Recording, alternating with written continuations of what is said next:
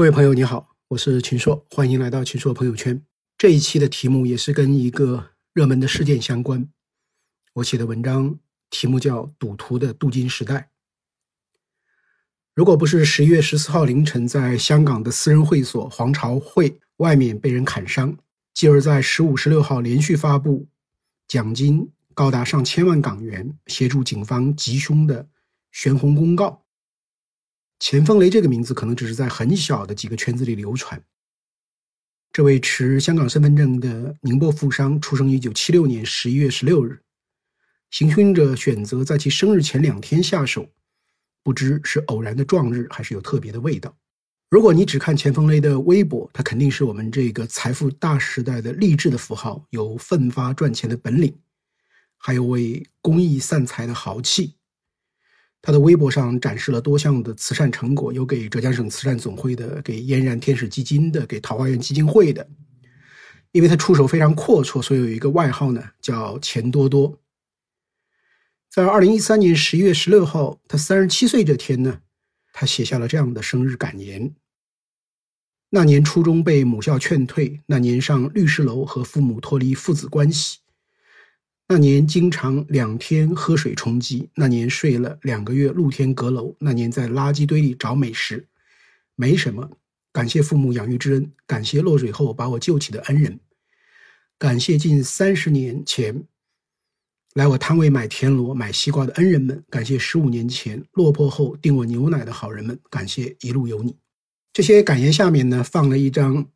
室内装饰项目经理培训的合格证书，是宁波市室内。装饰的行业办公室所发的培训时间是在二零零零年十一月十一日到二十三日，这是那个时候钱凤雷的事业起点。那到了二零一一年的时候，他已经在香港的渣甸山斥资差不多两亿港元买了一栋别墅。一四年呢，又以接近七亿的港币买了香港岛山顶的一处别墅，是在当时香港历史上别墅价格成交的第八高价。一个做。广告装饰的小企业主，几年后就有能力捐出几百万，再过几年就可以买下香港山顶的顶级豪宅，这不可谓不传奇。直到他被砍伤，这个传奇故事的另一面才显示出来。很多媒体从裁判文书网上找到了另一个钱峰雷，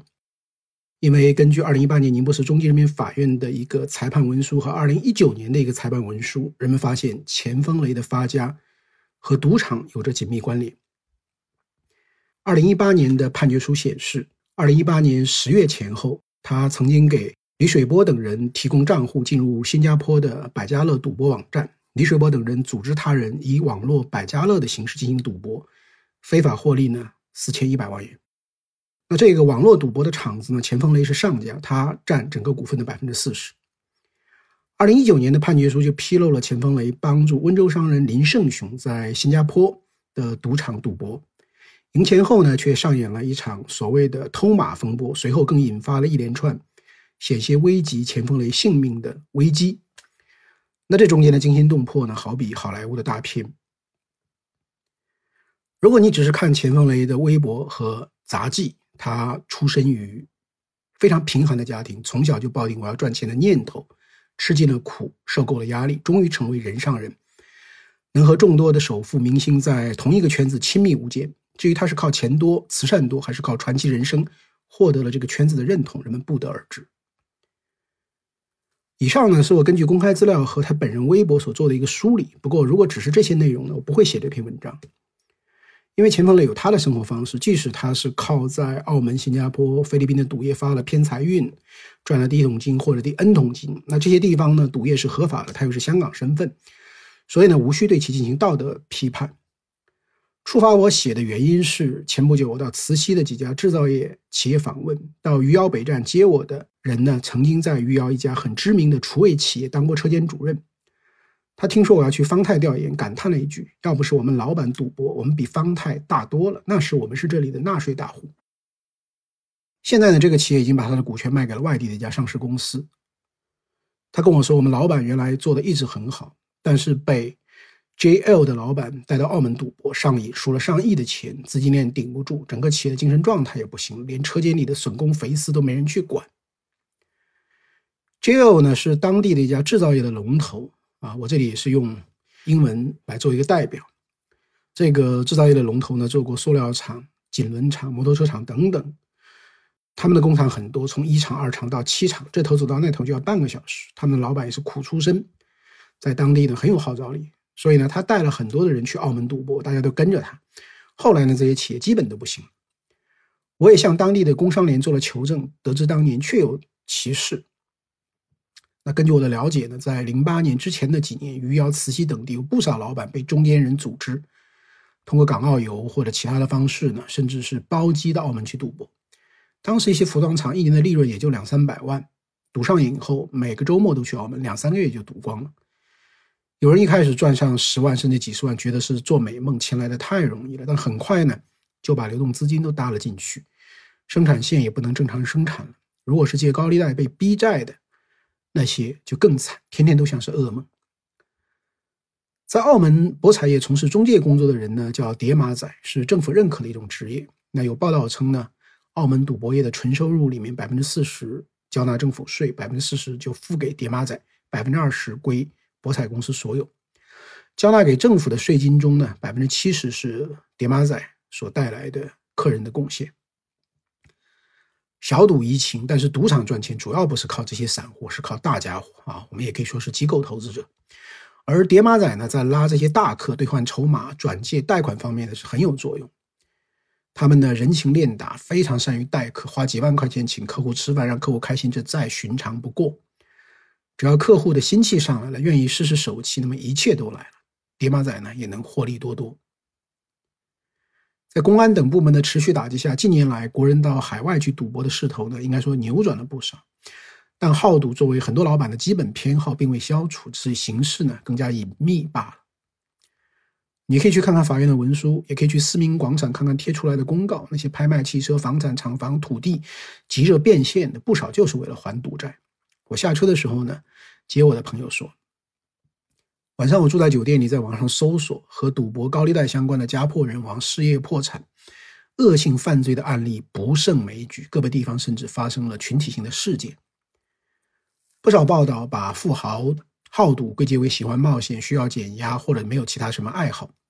那也有报道呢，说赌钱就是为了洗钱，赌就是为了输，因为之前跟赌场的中间人已经联系好，约定抽成的比例。赌场抽成以后呢，有中间人用特殊的渠道汇往免税的某些岛国，多次的分转以后呢，最终汇往指定的账户。我和杭州的媒体朋友交流，他们说宁波的老板参与赌博把企业弄垮的并不算多，跟浙江其他一些地方比算是小。看到这些林林总总的案例，越看越迷离，一个面孔可以叠画出多个面孔，有的熟悉，有的陌生，突然有点不知身在何处的感觉。于是呢，我就想到了“镀金时代”这个词。在经济史上，不少国家都曾在某种程度上经历过所谓的“镀金时代”。镀金时代的最重要的标志就是金钱成为民族的上帝。在这个时代，经济迅速发展，财富空前涌流，传统经济被打破，正统规则不适用，人与人的关系交易化，价值评判的标准呢都趋向于金钱至上。敢闯敢干的小人物可以造就一个个财富的神话，有钱能使鬼推磨，社会对财富顶礼膜拜，知识分子、专业阶层。职业经理人等的价值往往被嘲笑和挤兑，所谓穷的像教授，傻的像博士，只会做 PPT 等等，寻租成为常态。投机只要得逞就是智慧，官商勾结，腐败频发，金字塔腰部以下的人群充满焦虑不安，而自己为什么挣得这么少的自我谴责，他们又普遍做着一夜致富的好梦。那么，在这样的一种时代的氛围下，英雄莫问出处，财富不论是非，乃至教科书般的种种炫富，便都司空见惯。就像香港电视剧《读心神探》中的那一句：“Sorry，有钱真的是能为所欲为的。”Sorry，有钱这还打塞。或者像电影《正义联盟》里的那句话：“我的超能力是有钱，只要我有钱，哪管是不是赌来的？既然我有权，我想怎么赌，关你何事？”你怎么挣钱和花钱呢？确实不关我的事。但对社会来说，钱是怎么来的？有钱之后流向了哪里？这是必须关心的问题，因为它关系到整个社会的资源配置的方向和效率。企业家精神是值得大力弘扬的，但把富豪等同于企业家，这是一个大大的误会。富豪只是表面上财产多多、金钱多多的人格化的代表，而企业家作为企业为家和经营管理企业的专家，作为推动行业进步的创新者和承担社会责任的企业公民，则标志着一个社会的经济品质与产业脊梁。因此，一个社会的资源，包括土地、资金、劳动力政策等等，是更多向富豪倾斜，还是向企业家集聚，关系到经济的长远可持续发展。单从 GDP 看，富豪和企业家都能带动 GDP。在一定时期内，富豪带动的 GDP 甚至更多。只要政府多卖地，富豪多圈地、多卖楼就是了。而企业家的创新活动，特别是在研发上需要柯南攻坚的活动，往往要做很久的冷板凳，短期未必能带来多少 GDP，失败的概率呢反而很高。企业家是风险和不确定性的承担者，就此来说呢，企业家在赌。但正如我们在苹果、三星、华为等公司身上看到的，他们赌的是产业方向和下一代的技术，是最难的东西。一旦突破，就能极大的推动产业进步，造福消费者，造福社会。而富豪在隐秘的赌场的赌博和创新投资无关，只是在进行财富再分配，在暴富之欲的驱动下，把很多人引来，合法的把绝大多数人的财拿走。所以我觉得，今天中国商界的问题不是富豪的数量不够，富豪的财富不多，是真正的创新企业家还不够，特别是高精尖的创新企业家还不多。对于整个经济资源的配置方向以及整个社会的商业文化和价值追求的偏差不无关系。企业主沉溺于赌博是一种外部性为负的活动，从公司治理上，这是对其他投资者不负责任。中小投资者在股市买你的股票，不是让你到。赌场消耗时间的，你有那么高的投票控制权，不是让你不受限制为所欲为的。即使企业主是公司百分之百的所有者，沉溺于赌博也是不负责任，对员工不负责任，企业搞垮了，对方方面面的利益相关者都不负责任。同时，估计也不会有哪个妻子儿女支持丈夫和父亲去豪赌。赌博的欲望和企业家的冒险精神不是一回事。企业家冒险是为了探索没有人走过的路。或者在已有的路上发明新的交通工具，而不是离开技术与商业的竞赛场到赌博场去搏。对于社会来讲，不管赌徒富豪、富豪赌徒镀了多少金，都不应作为标杆而有恰当的判别力。在我们中国学术界和媒体界长期呼吁要为企业家创造更好、更稳定的预期、政策环境、制度环境、法治环境、社会文化环境。那尽管中国在营商环境方面的，建设呢有了长足进步，但据企业家的要求，距离长期稳定、透明、公平、便利、法治化、市场化的要求仍然有很多不足，这需要不断去改进。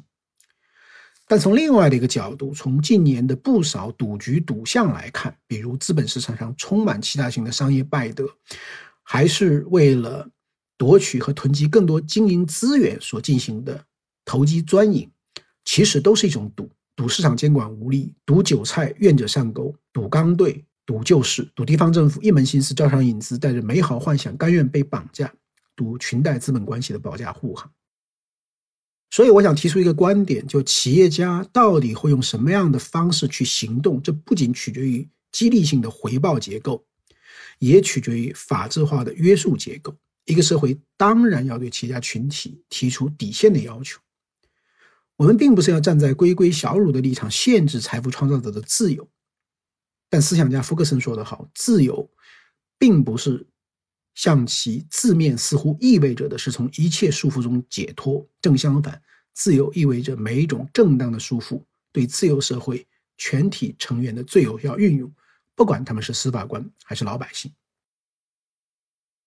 财富骄人的镀金时代，这不是中国未来的选项。踏踏实实的炼出高质量的真金。中国经济才能有光明的未来。财富很重要，比财富更重要的是公序良俗、世道人心、文化昌明、科学尊严、创新价值。今天是一个比历史上任何时候都需要创新企业家的时代，它也会为创新企业家提供足够的激励。问题是，你是真正的企业家吗？